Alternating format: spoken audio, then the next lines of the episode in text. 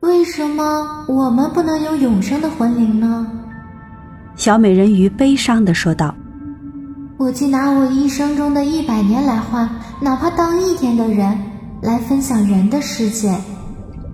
你可别去，别这么想。”老人说道：“我们比上面的人生活的愉快多了，也好的多了。”就是说，我会死掉，变成海上的泡沫，再听不到水波的音乐，看不到美妙的花朵和那鲜红的太阳。难道我真的没有法子赢得一个永生的毒灵吗？不行，老人说道。除非一个人深深的关怀着你。你对于他比父亲和母亲对于他还要重要。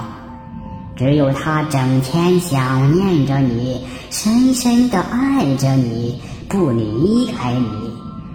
让牧师把他的右手放在你的手上，发誓今日忠诚，永远忠诚。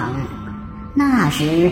他的魂灵才会飞进你的身躯里，你才能分享人的幸福。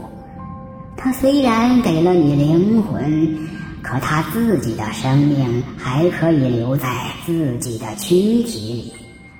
但是，永远也不会有这样的事。我们海里认为美好的东西，呃，你的鱼尾巴。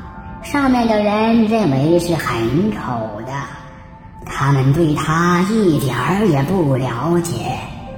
他们那儿必须有两根很笨拙的支柱，那种他们称之为腿的东西才算漂亮。小美人鱼叹了口气，忧伤的看着他的鱼尾巴。来，高兴起来。老人说道：“我们有三百年的时间蹦蹦跳跳，时间够充足的啦。